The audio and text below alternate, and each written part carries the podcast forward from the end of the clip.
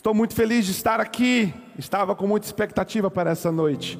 Diga, irmão, que está do seu lado, você está pronto? Vocês estão me ouvindo? Diga, irmão, que está do seu lado, você está pronto? Aleluia. Abra sua Bíblia comigo no livro de Mateus, capítulo 26. Hoje celebraremos a ceia do Senhor.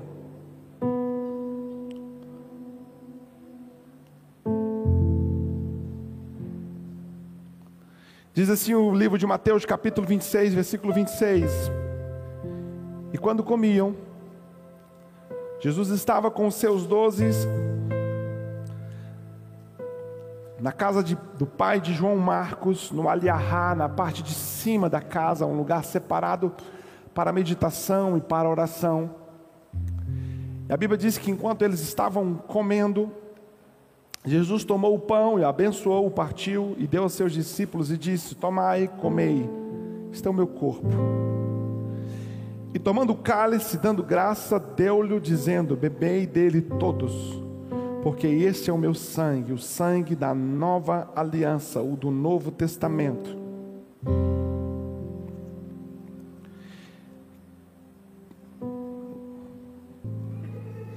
Porque este é o meu sangue, o sangue da nova aliança, que é derramado por muitos para a remissão dos pecados. Escuta o que diz o versículo 29.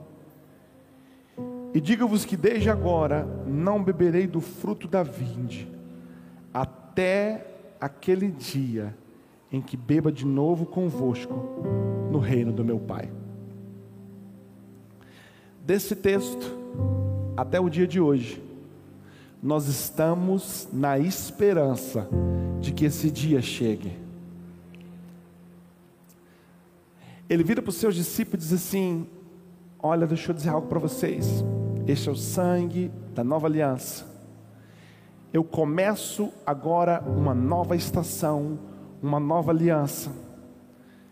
E haverá um dia em que nós celebraremos essa ceia no reino do meu Pai. Se eu fizesse uma pergunta para você nessa noite, por que você está aqui? O que te trouxe até aqui? O que te traz aqui todos os domingos? No meu coração é a clara esperança de que esse dia que Jesus fala aqui, ele chegará para nós. É a clara esperança de que um dia essa ceia que nós celebraremos aqui, ela de fato acontecerá no reino do nosso Pai. Essa semana, esses dias, depois que eu cheguei de viagem, eu tenho tentado atender o maior número possível de pessoas, fazer os atendimentos pastorais. Fiquei quase 30 dias fora e eu sei que tinha muita gente que estava me aguardando e precisando, e eu tenho acelerado esse atendimento. E grande parte das pessoas que eu tenho atendido no gabinete pastoral, elas têm duas coisas em comum, sempre. Parece que elas combinaram sobre o que iriam conversar. A primeira coisa é que elas perderam a consciência, a noção de quem são. Em algum momento da sua trajetória, em algum momento da sua caminhada, elas esqueceram quem eram, elas perderam a identidade. E por causa da perca dessa identidade, elas geraram outro questionamento, porque se você não sabe quem você é, você também não saberá para o que você é. A outra coisa incomum que havia entre essas pessoas é que elas não sabiam o que fazer, para onde ir. Grande parte delas estavam esperando uma expectativa de receber uma palavra de fé, de esperança e de encorajamento. Fé, esperança e encorajamento. Quase todas as pessoas que eu atendi, essa era uma expectativa que elas tinham um problema cíclico, um problema de girar em torno das mesmas questões Esqueci quem eu sou, porque esqueci quem eu sou, esqueci para onde estou indo, e porque não sei para onde estou indo, descobri que não sei quem sou, e porque não sei quem sou, não sei para onde estou indo, e porque não sei para onde estou indo, esqueci quem sou. Pessoas que estão perdidas na sua própria existência, confusas, sem norte, sem direção, precisando fazer escolhas, tomar decisões, mas não se sentem seguras para isso, não se sentem capazes disso. E porque não sabe quem são e não sabe para onde vão, ficam paradas. Paradas. E não percebem que o fato delas estarem paradas não significa que o tempo parou. Era como se a gente fizesse um vídeo e deixasse elas na vida assistindo o que acontece. E elas só vendo acontecer. O solteiro recebendo notícia que fulano tal vai casar, um endividado recebendo notícia que o fulano tal comprou uma casa, e tudo à volta dela acontecendo, mas para ela e nela e dentro dela, a visão que ela tem é que tudo está parado. Deixa eu dizer uma coisa para vocês. A palavra hoje volta à palavra de domingo passado, esperança. Pessoas que perderam a esperança. A primeira esperança que se perde é a esperança em si mesmo. Porque quando chego num nível em que eu não posso esperar nada de mim, eu jamais conseguirei esperar alguma coisa de alguém e de Deus. Pessoas desacreditadas. Sabe, irmãos, eu tenho descoberto algo muito ruim nesses últimos seis meses. Que estou envelhecendo. E vocês não podem rir por causa disso. Porque se Deus lhe permitir, vocês também vão envelhecer. E é tudo muito rápido. É imperceptível. Tempo, ele tem duas características. Ele é rápido e silencioso. O tempo não faz barulho que está passando. E porque estou envelhecendo, eu descobri que eu devo ter a consciência de que algumas coisas devem ser mudadas. Eu preciso fortalecer minha massa muscular. Eu preciso comer melhor. Eu tenho que descansar mais. Eu já não consigo, num curto período de descanso, como fazia dez anos atrás, renovar as forças para um longo período de trabalho. A matemática vai diminuindo. Há 20 anos atrás eu descansava menos e trabalhava mais. Hoje eu tenho que descansar mais e trabalhar menos para que eu tente viver o máximo possível. E uma coisa que eu descobri é que eu preciso tomar suplementos. Quem já está tomando suplemento aqui, irmãos? Não minta. Algumas coisas estão precisando ser repostas no meu organismo. Mas eu tenho que entender que por mais que algumas coisas estão sendo repostas no meu organismo, o alimento principal é minha responsabilidade de gerar. Sabe o que tem me causado crise atendendo algumas pessoas? É que elas estão tornando o suplemento, ou seja, o alimento que alguém gera, o alimento principal. Existem pessoas que não estão conseguindo desenvolver para si mesmo o alimento principal. A esperança que você vai precisar dela, ela não pode depender desse altar, ela não pode depender de outra pessoa. Nós precisamos aprender a desenvolver o alimento principal. O que nós daremos para vocês é o suplemento, é aquilo que vai completar aquilo que você tem produzido. E existem muitas pessoas que não estão produzindo nada de alimento espiritual para si mesmas. Existe gente que está vivendo de suplemento e ninguém vive de suplemento. É minha responsabilidade de manter a minha fé e a minha esperança viva. É minha responsabilidade manter a minha fé e a minha esperança viva preocupado, porque existem pessoas que estão dependendo de que outras pessoas forneçam para ela aquilo que elas mesmas deveriam produzir. Quando Deus chama Josué para continuar o chamado de Moisés, Deus disse para ele: Assim como eu fui com Moisés, serei contigo. Mas ele gera sobre Josué uma responsabilidade: ser tu forte e corajoso. Deus não produziria em Josué força e coragem. A produção de força e coragem era a parte que Moisés deveria chegar junto dentro do processo de conquista. Desculpa, Josué tinha que chegar junto dentro do processo de conquista.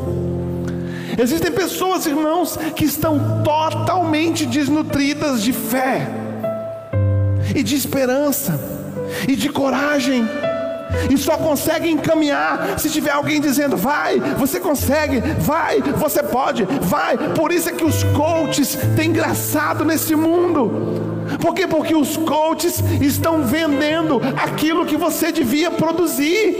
Você paga alguém para virar e dizer para você: você pode, você consegue, você é forte, você nasceu para isso.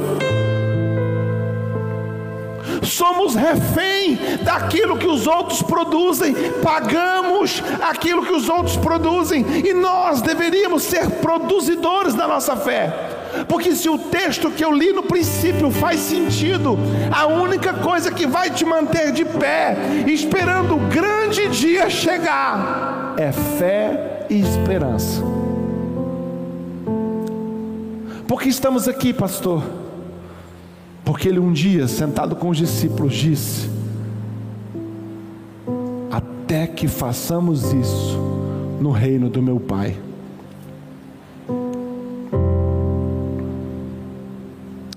Você não vai conseguir chegar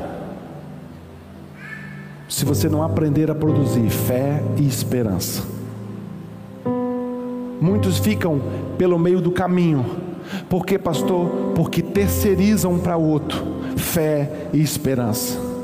Eu conheço pessoas que andam loucamente atrás de um profeta. Loucamente. Ah, tem uma profeta ali. Ele vai, vai, vai, vai, vai. O que a profeta tem para dizer para mim? Não, essa profecia não serviu. Ah, tem uma profeta não sei aonde. Ele vai, vai, vai. Ah, liga para o profeta. Vive refém daquilo que o outro produz. Não consegue desenvolver o ambiente de ouvir a voz de Deus. Tem uma necessidade maníaca de estar continuando, porque alguém disse: Eu sou contigo, a minha mão te abençoará, e vive sempre refém daquilo que outra pessoa produz. Pessoas doentias que não conseguem achar com clareza o seu caminho vivem o tempo inteiro pesquisando no Google espiritual de alguém o que eu faço, para onde eu vou, o que Deus quer dizer. Tem uma necessidade doentia, de uma fraqueza espiritual absurda, de precisar ouvir de um profeta aquilo que Deus tem para falar, porque não consegue desenvolver relacionamento com Deus não se relaciona com Deus, não se relaciona com a presença, não se relaciona com a palavra e não constrói sobre si fé e esperança. E quando chegam nas situações circunstanciais da vida, em que você sabe que você não romperá sem fé, vai precisar de alguém.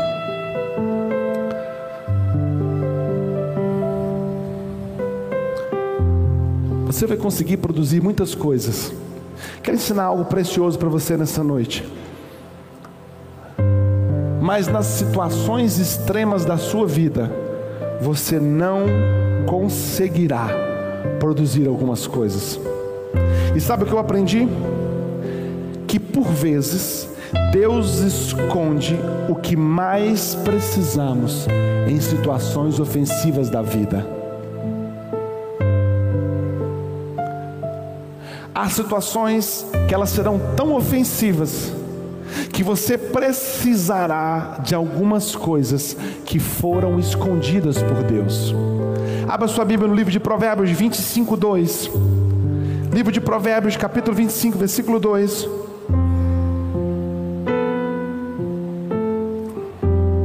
Diz assim: A glória de Deus está nas coisas encobertas, mas a honra dos reis está em descobri-las.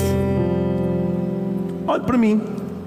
O texto diz que a glória de Deus está em esconder as coisas. Quem está comigo, diga amém. Eu preciso que essa palavra hoje, ela de fato encontre um espaço no seu coração e que você produza mentalmente e espiritualmente tudo que ela foi feita para que isso aconteça. Eu quero abençoar a sua vida através de uma palavra de revelação. A Bíblia diz que Deus tem a glória em esconder as coisas. Mas escute o que eu vou dizer: Deus não esconde as coisas de você, Deus esconde as coisas para você. E a Bíblia diz que os reis a honra dos reis está em descobrir as coisas que Deus escondeu para nós. Quem está comigo, diga amém. Eu tenho uma família de cinco pessoas. E nós vivemos como grande parte das pessoas, nós temos o necessário. Existem coisas que eu compro lá em casa, principalmente as mais gostosas que eu escondo às vezes. Quem já fez isso? Quem já comprou aquele chocolate e escondeu, irmãos?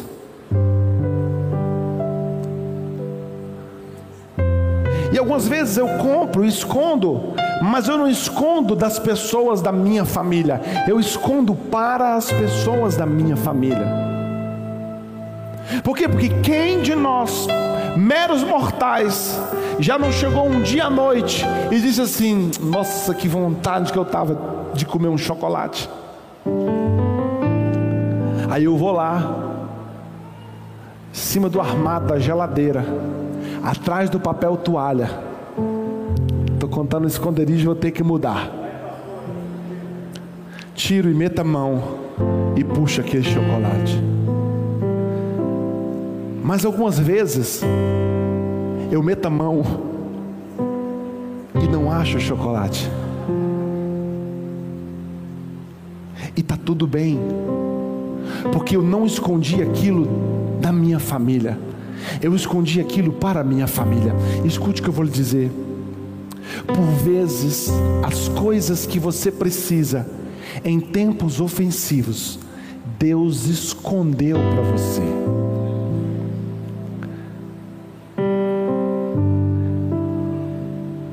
Deus esconde as coisas para nós, e essa é a sua glória. A glória de Deus é saber que cada um de nós aqui existem coisas que estão escondidas para você. A Bíblia fala sobre um homem que foi a uma terra desconhecida e ele cavou um buraco e achou uma riqueza naquele lugar. E a Bíblia diz que ele guardou aquela riqueza, foi, vendeu tudo que tinha e comprou aquela terra. O que diferencia o homem dono da terra para o homem que comprou a terra é que o homem que comprou a terra achou uma coisa escondida na terra que o dono da terra não sabia. Mas a palavra do Senhor nos revela que a honra de encontrar as coisas escondidas é dos reis. Quem está comigo, diga amém. São os reis? São pessoas que sabem quem são.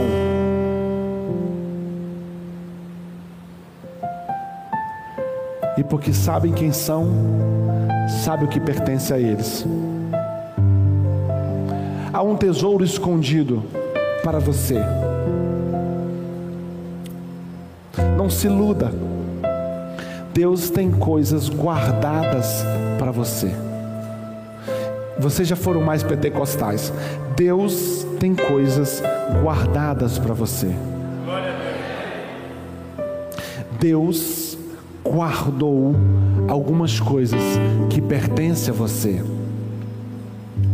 E cabe a você encontrá-las. Cabe a você descobrir aonde essas coisas estão.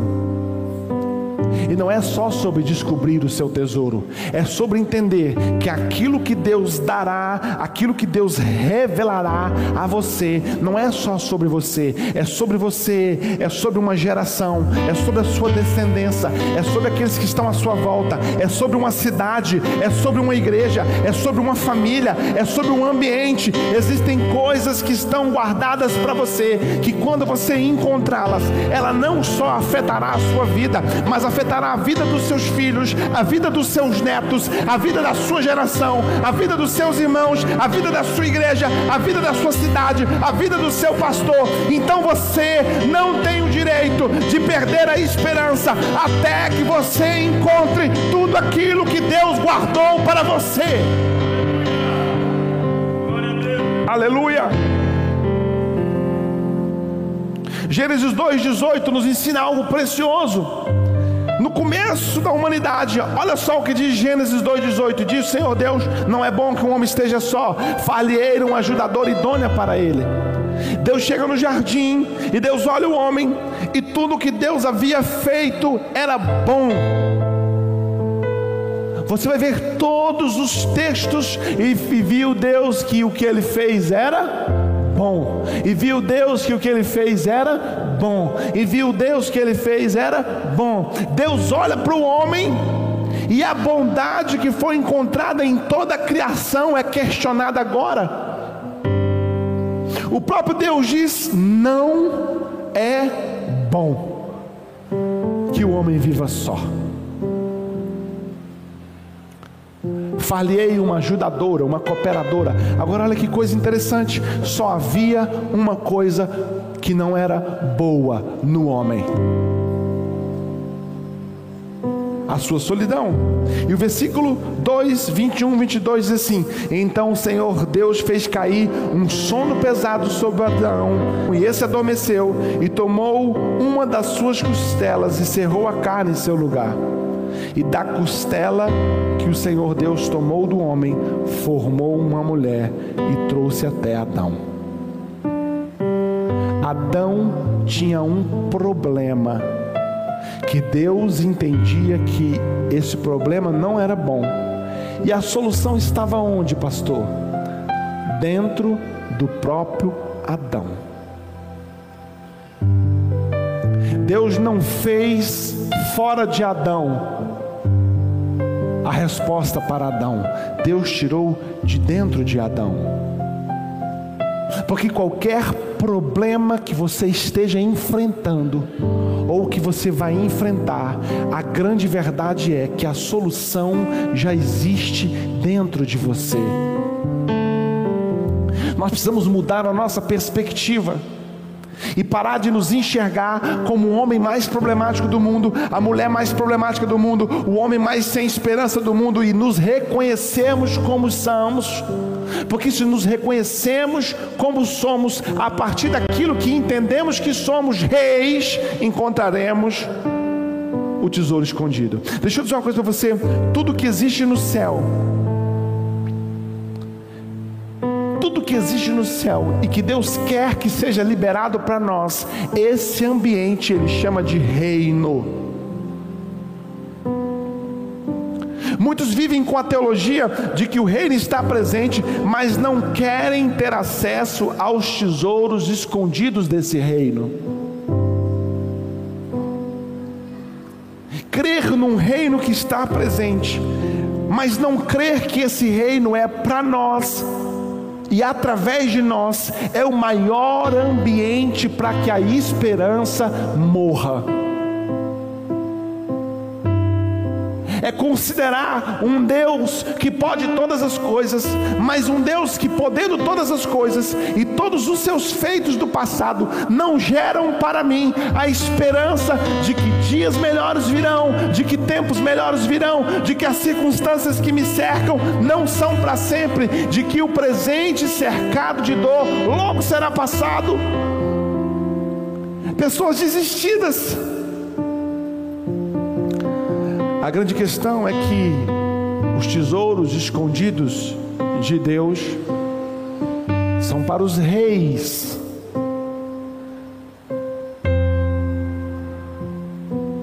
E não há como falar sobre reis sem falar sobre reino.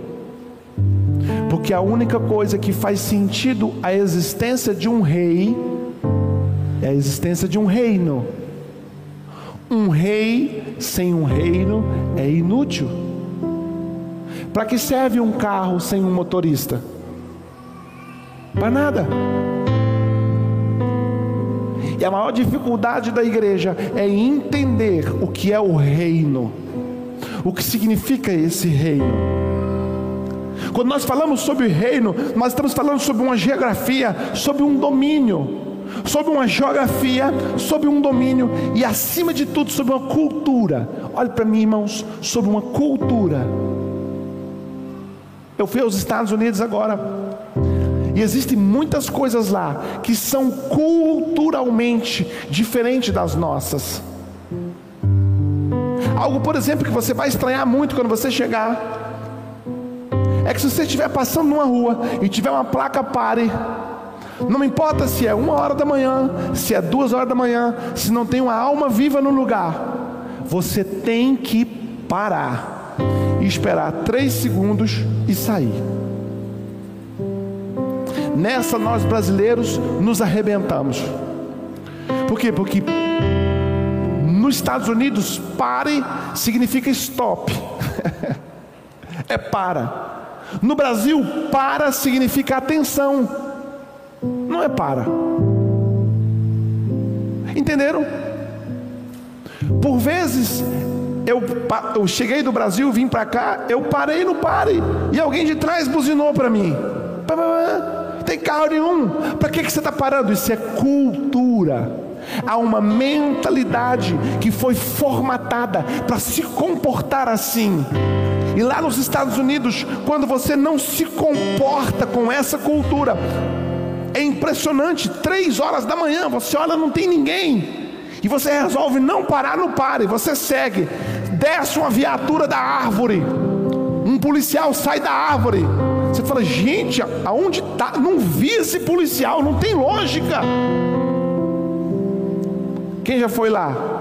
Estou mentindo, irmãos? Você fala, não, não tinha polícia aqui.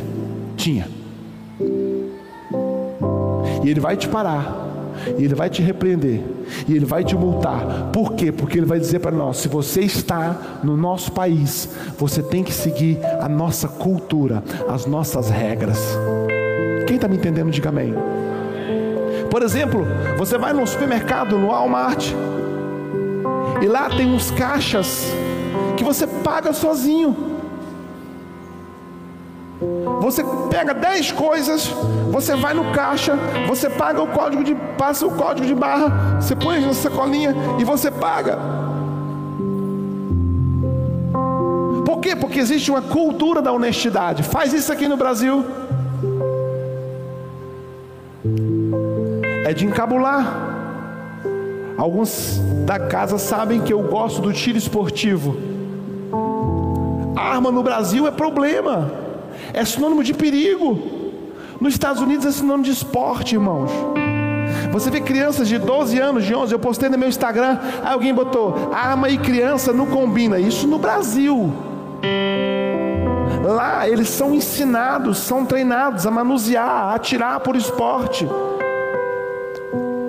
O reino de Deus, ele tem uma cultura. Todo reino tem uma cultura.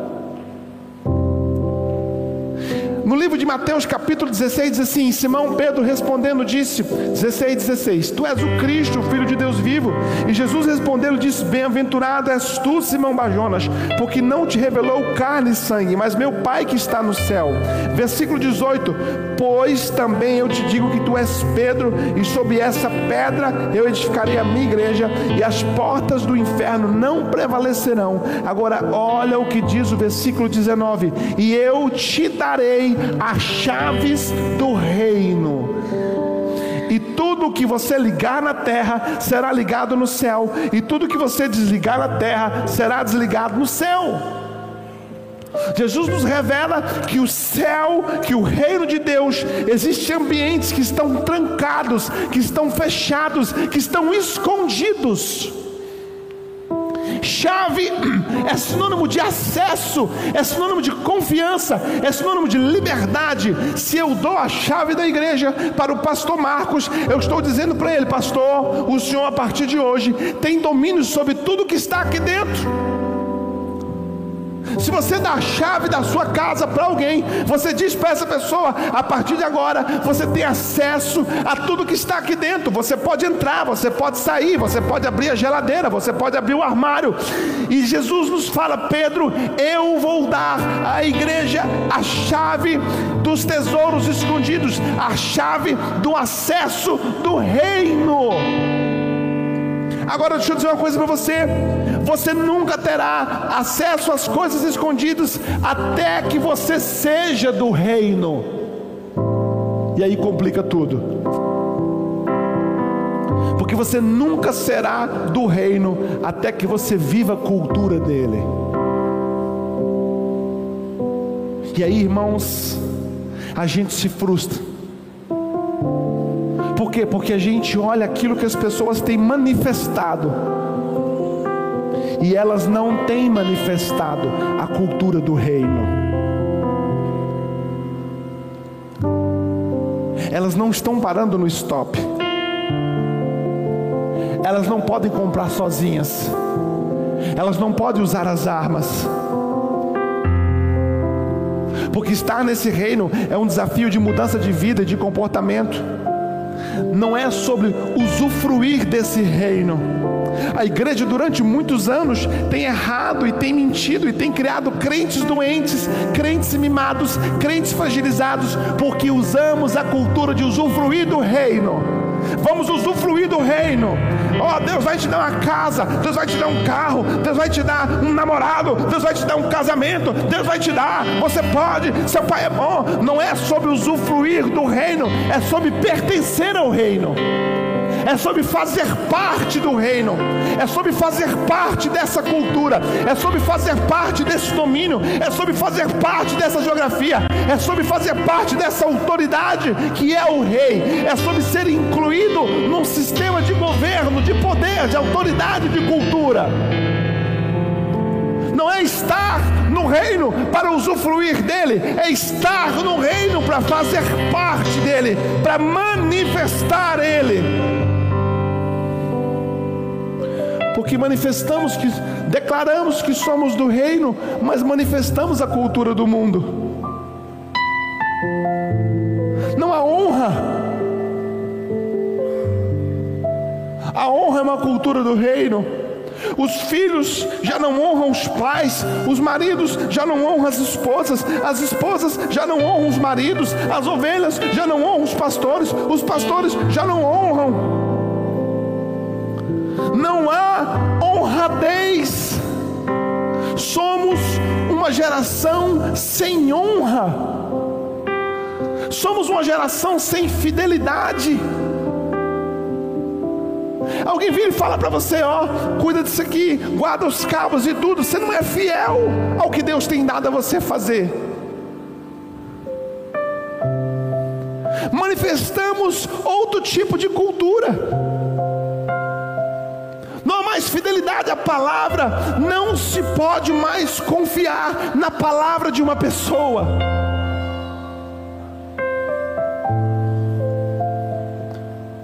Palavra já não vale nada, escandalizo o que eu vou dizer.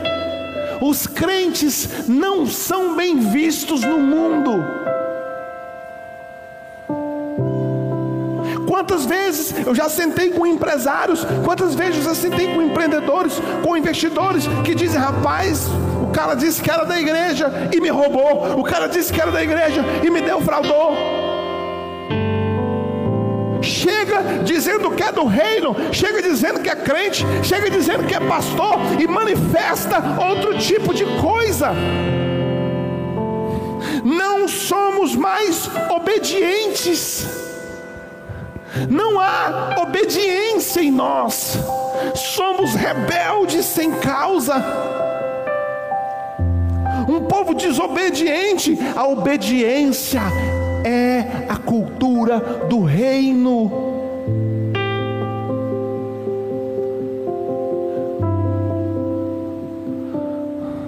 Não somos santos, não somos decentes, não somos fortes. Somos fracos, tudo nos quebra, tudo nos fragiliza, tudo nos abala. Eu chego do lado do irmão, falo, trouxe um presente para você, e dou o presente para esse irmão. Se eu não dou para esse, esse fala, ah, o pastor não trouxe um, um presente para mim. O pastor não gosta de mim, cadê sua força? A Bíblia diz: se você se mostra fraco no dia da sua adversidade, pouca é a sua força. Como nós dizemos que somos de um reino, de um reino eterno, de um Deus poderoso, de um Deus que está sentado no trono, de um Deus que criou todas as coisas, e nós resolvemos sermos fracos não manifestamos a cultura do reino, não somos pessoas de coragem. Perdemos a coragem. Nós éramos para ser o povo mais corajoso da terra. Perdemos a coragem em todos os aspectos. Eu vou dizer algo para vocês: eu não sei o que será das mulheres daqui a 20 anos. Por quê? Porque não existe homem. Não existe homem. É tudo medroso, é tudo frágil. Acabou a hombridade. Acabou os homens de força, os homens de guerra, os homens valentes, os homens que topam, os homens que, que, que desembanham a espada. Acabou, acabou, irmãos. Está acabando está acabando a força, está acabando a coragem. São culturas do reino. Todos os grandes homens da Bíblia manifestaram a cultura de Deus. Davi manifesta, Josué manifesta, Abraão manifesta, mas nós estamos manifestando a cultura do mundo. Generosidade é uma cultura de Deus. Escute o que eu vou dizer para vocês: o povo do mundo é mais generoso que o povo da igreja. É mais generoso. Nós vamos iniciar agora a campanha do Natal Solidário. Três anos de igreja. Isso é da nossa identidade. No primeiro ano da igreja, é muito lindo, vamos celebrar Jesus, vamos vir, Jesus nasceu, vamos celebrar Jesus, Jesus, beleza, vamos celebrar Jesus, mas acha justo sermos a igreja que celebra Jesus? E temos pessoas na cidade que enquanto nós celebramos o Jesus, elas não têm o que comer no prato? Eu posso não resolver o problema de todo mundo, mas eu não posso deixar de resolver o problema que eu consigo resolver porque é muito lindo para todos nós que temos o dinheirinho para fazer a comprinha, para comprar o panetone, comprar um chester, fazer a ceia, e Jesus está vivo. Mas e quem não tem pão na mesa? Eu posso não dar cesta para 5 mil pessoas, mas se eu posso dar cesta para 300 e não der, esse Jesus que eu declaro está vivo, de fato está vivo em mim. Primeiro ano da igreja, éramos um tiquinho, 37 pessoas. Segundo ano da igreja, 37 cestas. Segundo ano da igreja, vamos nós demos 170 cestas. Não, gente, gente. E esse terceiro ano, pastor, nós vamos dar 300. Você pode aplaudir Jesus por isso?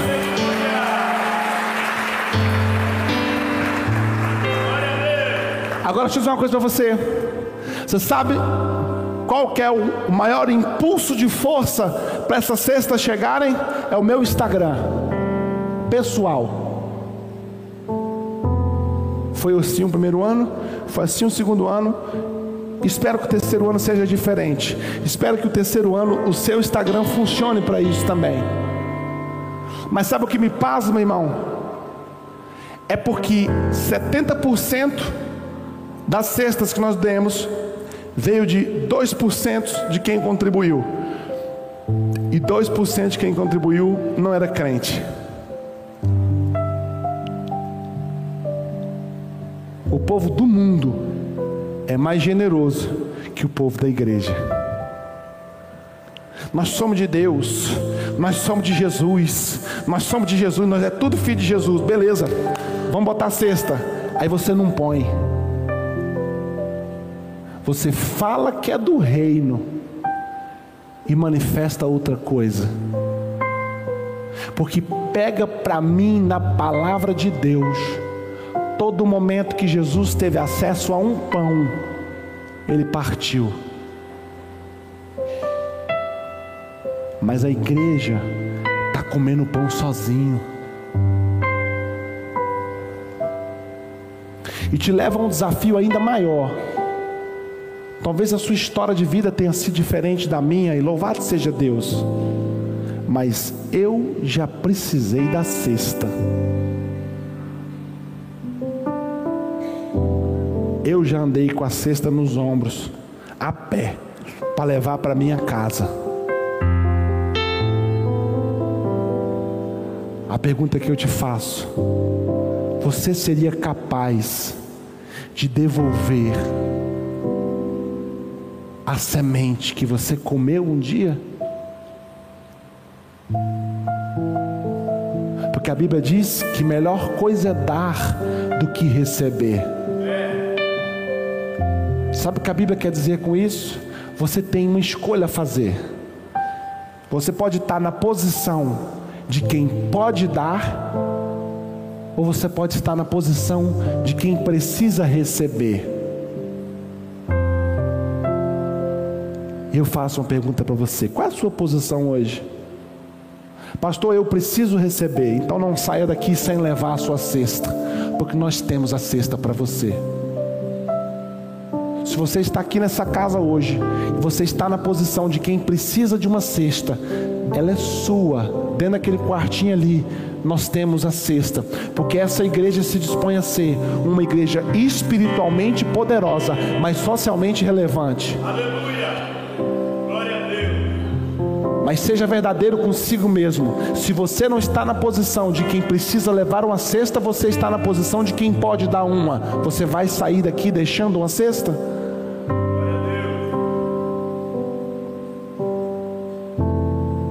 Falamos que somos do reino, mas não manifestamos o reino. O reino fala sobre comprometimento. Sabe por que Jesus morreu na cruz, irmãos? Olha para mim. Sabe por que nós vamos celebrar agora um sangue que foi derramado? É porque Jesus lá no Éden se comprometeu com o homem. Deus, lá no Éden, quando Adão pecou, ele se comprometeu com o homem. Sabe que, sabe que Deus não pegou tudo na palma da mão?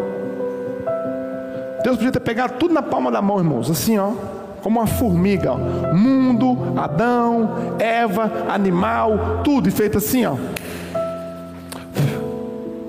Fazer outro. Podia ou não podia, irmãos? Podia ou não podia, irmãos? Deus podia ou não podia? Ele, numa brincadeirinha, mandou um dilúvio, liberou uma famíliazinha, porque não faz parte do caráter do rei. Ele é comprometido. Nós somos uma igreja sem comprometimento com o reino.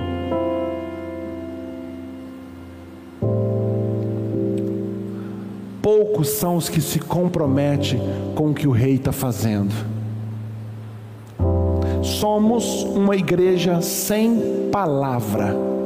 Sem palavra. Você vira para alguém e fala assim: Você vai, irmão? Eu vou. Aí você espera. Irmão, você vai contribuir? Não, eu vou. Aí você espera. No reino palavra é sentença. Olha para o pastor. Sabe o reino que você diz fazer parte dele? Palavra é sentença. Tudo que Deus fala, Deus faz. Deus não volta com a palavra. Deus não engana com a palavra. Esse é o reino que você diz fazer parte dele. Mas deixa eu dizer uma coisa para você. Sabe uma frase que Deus me disse? A palavra de Deus nunca será verdade para você.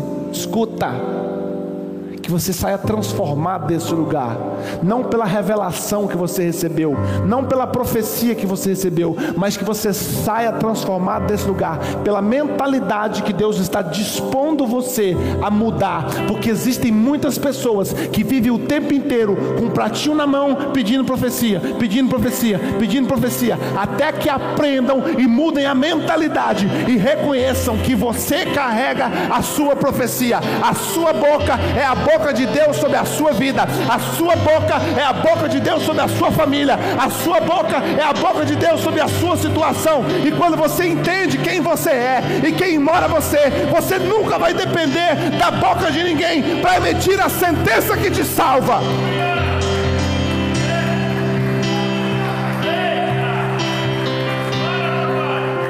Palavra de Deus nunca será verdade para você, até que a sua palavra seja verdade para os outros.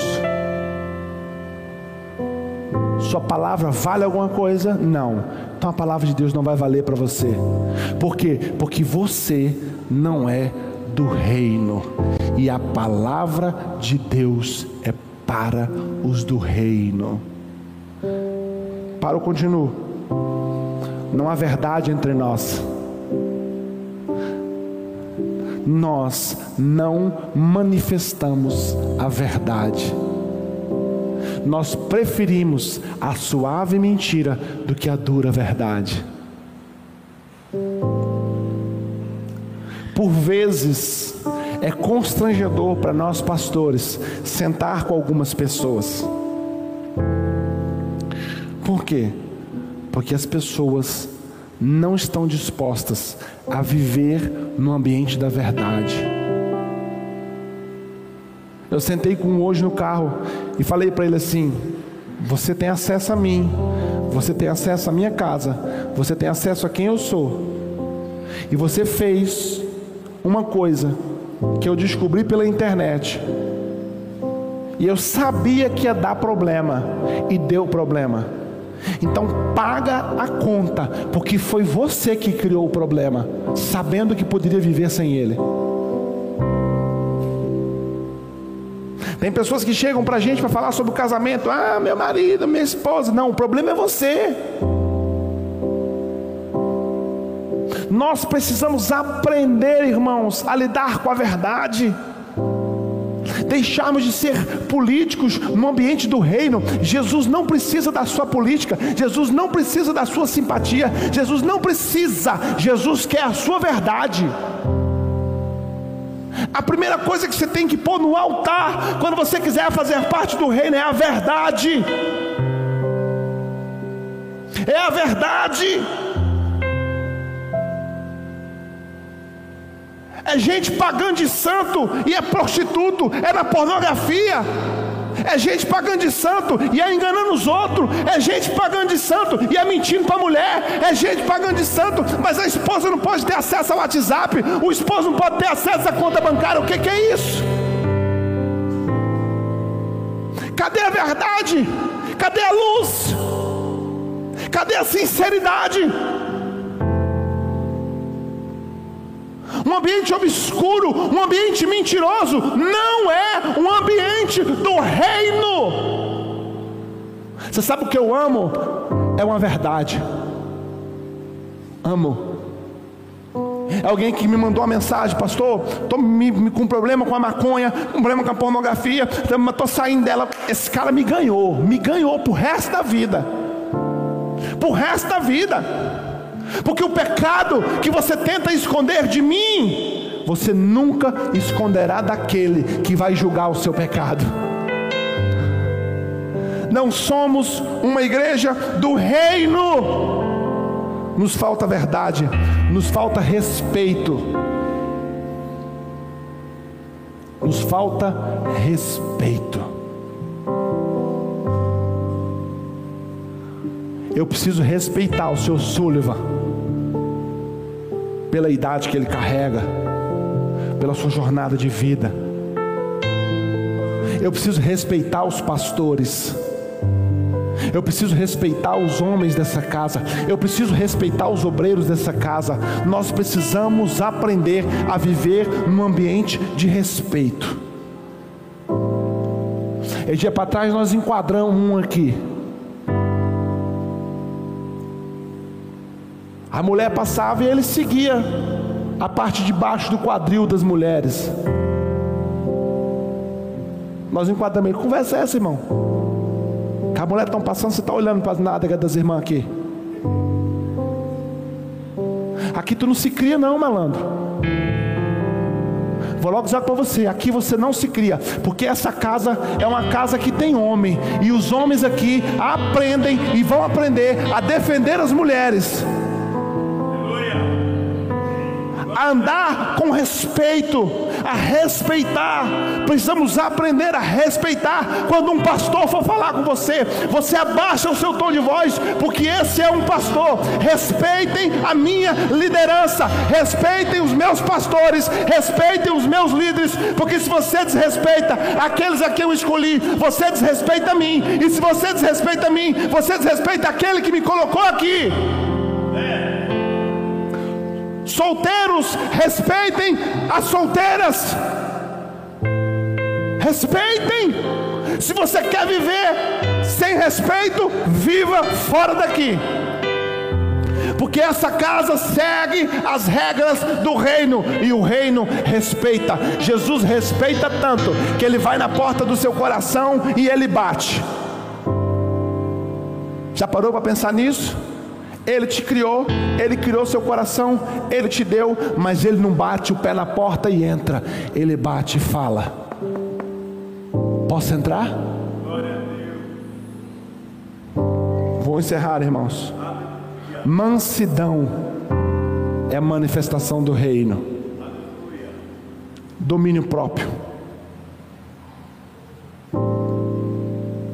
Domine-se, domine seus impulsos domine seus palavrões, domine seus olhos sensualizados, domine-se, governe-se, governe suas finanças, domine suas iras, domine suas raivas. Como você quer estar adorando aqui no culto, dizendo que é do reino, e segunda-feira o cara te fechou, você mandou ele tomar no clube. Você não pode estar no reino e manifestar o mundo. Bondade. Falta bondade, irmãos. Falta bondade. Tem muita gente que é do reino e está manifestando maldade.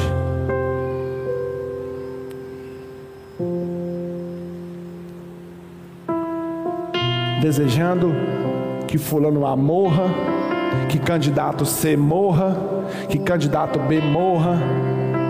Eu fico pensando, Deus do céu, olhando, rapaz, vocês aprenderam isso aonde?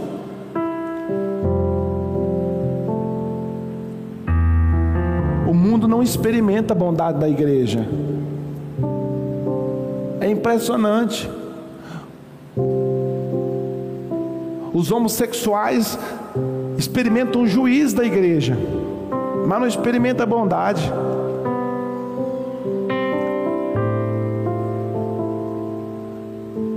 A gente olha para a homossexualidade e é um problema, é um pecado, irmão. Só é diferente do seu.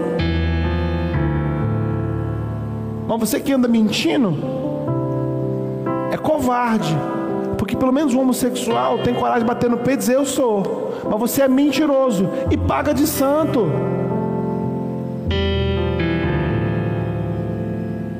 E paga de santo precisamos aprender a manifestar bondade, benignidade. Somos benignos ou somos malignos? Há uma igreja maligna, irmãos, dentro da igreja. Uma igreja que se manifesta de forma de malignidade vira para mim e fala: O irmão não falou comigo, pastor.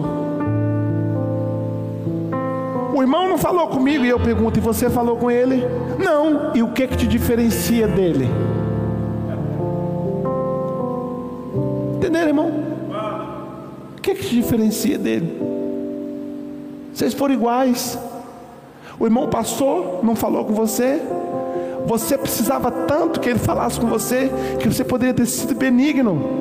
Volta aqui, irmão. Rapaz, tem um abraço aqui, não passa sem falar comigo, não. Mas você é maligno. Você quer causar intriga, você quer causar problema.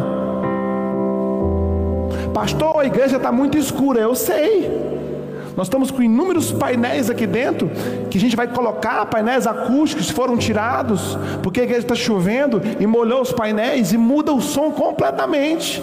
Eu sei, irmão, quer ajudar a consertar? Quer vir para cá? Porque essa luminária que você está vendo pendurada aí, fui eu que coloquei. Pastor Heber, esse negócio que está aqui, fomos nós que colocamos. Sabe a parte elétrica que vai ser feita aqui? Para as salinhas dos seus filhos. Sabe a parte elétrica que vai ser feita aqui? Cadê seu irmão, pastora? Fique de pé, meu filho. Fique de pé. Ele não é da igreja, não, ainda. Ele não está sabendo, não mas é Ele que vai vir fazer o trabalho que era seu e meu. Não é sobre entrar aqui e poder feito, é sobre ser benigno, entrar aqui e trazer solução.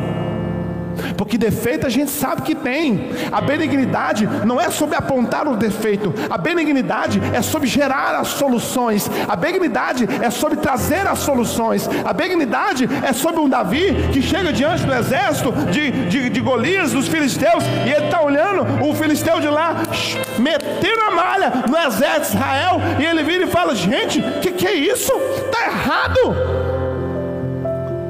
Esse homem não pode falar assim com o nosso exército. Os seus irmãos viram e falam para ele assim: Nós conhecemos você, você é presunçoso, você veio para cá para afrontar a gente. Ele fala: Não, eu não vim para cá para afrontar vocês, eu vim para cá para trazer a solução. Me dá esse gigante que eu vou enfrentar ele. Precisamos aprender, irmãos, a viver sob uma atmosfera de benignidade. Por quê? Porque essa é a cultura do reino. A esperança, ela nasce na presença do Rei.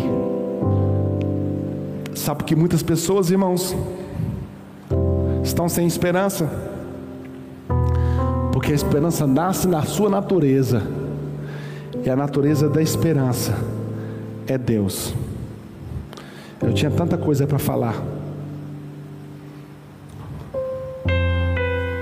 Ninguém usufrui da presença de Deus e sai de lá sem esperança. Ninguém entra na sala do rei e sai de lá de qualquer jeito. Ninguém entra na atmosfera do rei e sai de lá sem boas notícias.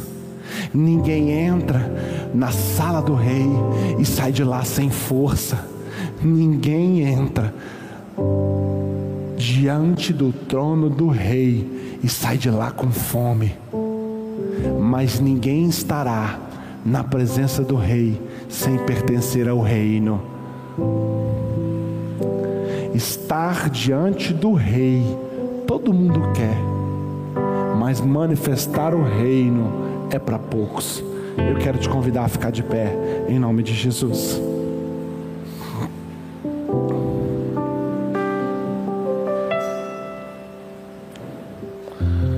Quero dar uma palavra que vai te constranger nessa noite.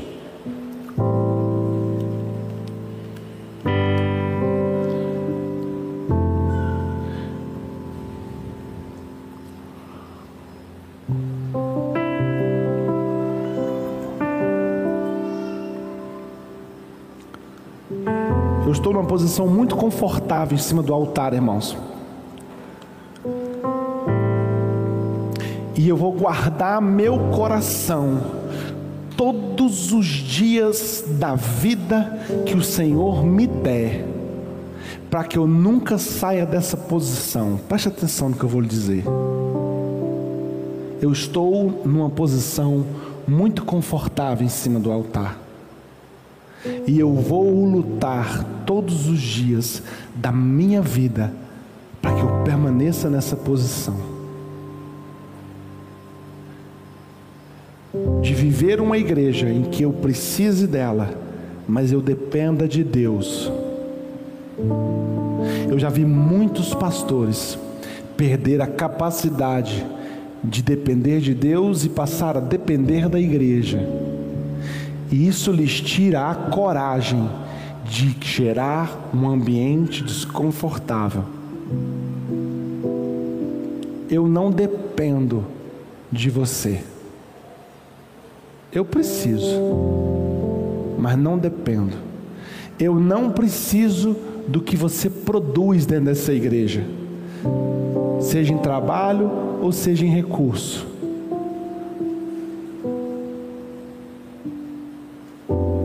trocamos. Nós achamos que a igreja precisa, a igreja depende. Não, irmãos, não precisa. Deus criou tudo, Ele não precisa de você. Deixe tolice. A igreja de Jesus não precisa de você. É o contrário, é nós que precisamos disso aqui. Quando você vem para a igreja, você não está me fazendo favor nenhum. E quando você não vem, você também não está me fazendo desfavor nenhum. O, o ônus e o bônus é sempre seu. A falta de esperança que você tem só revela a distância entre a sua face e a face de Deus.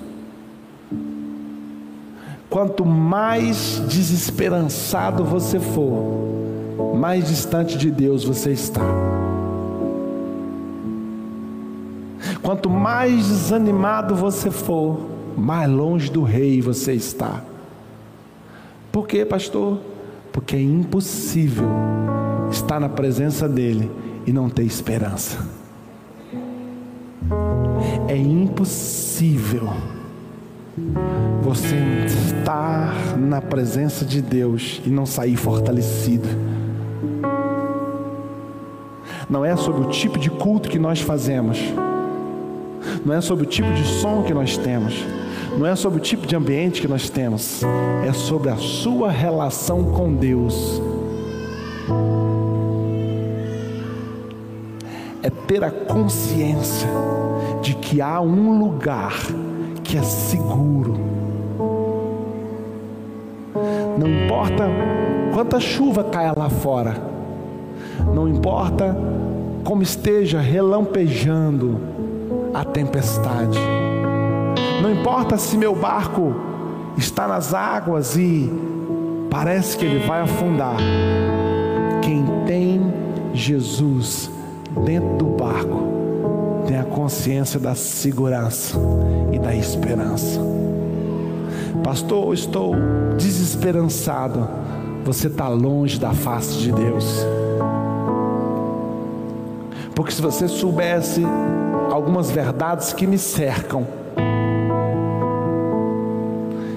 se você soubesse algumas verdades que me cercam, você jamais consideraria o fato de eu estar nesse altar pregando sobre esperança. Mas eu sei o Deus a quem sirvo. E mais vale um dia na Sua presença do que mil longe de lá. Quer ter esperança? Quero. Vá para a presença de Deus. Vá para a presença de Deus, irmãos. Para de pagar coach. Para de postar frasezinha de autoestima. Para de esperar que alguém dê uma palavra para você que te levante para de depender de uma profecia de A ou de B ou de C ou de um profeta de Deus. Para com isso. Vá para a presença de Deus. Construa um caminho até a sala do trono.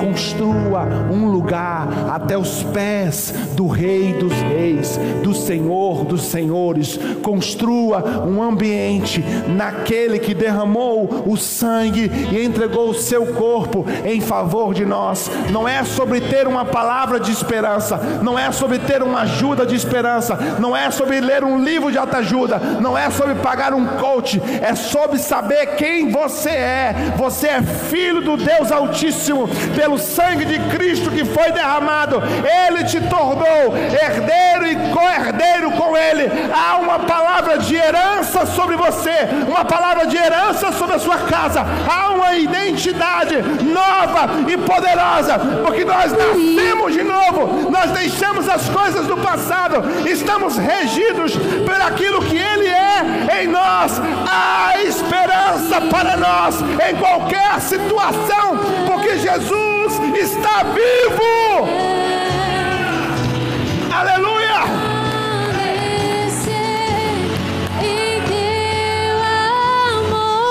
Uh! Adora Ele!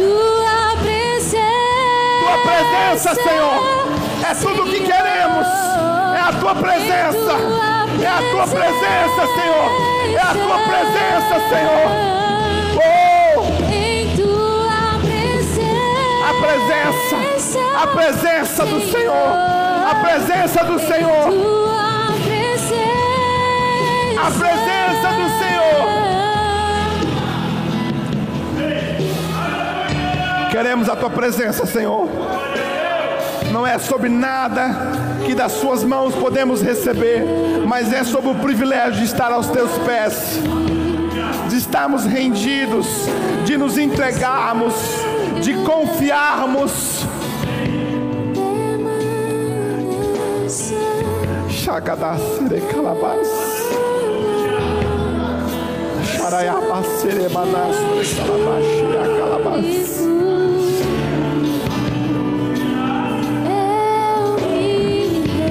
Véu foi rasgado, irmãos.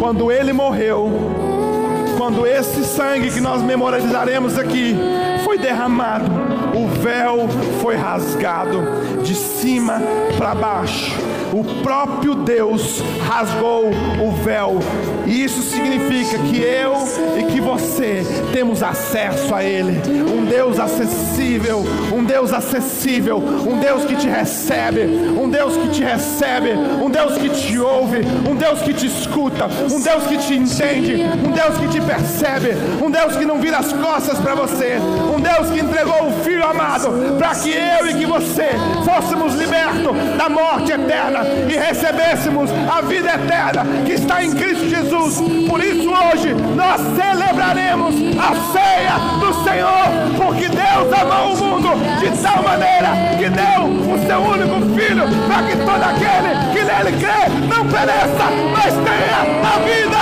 eterna. A vida está em nós.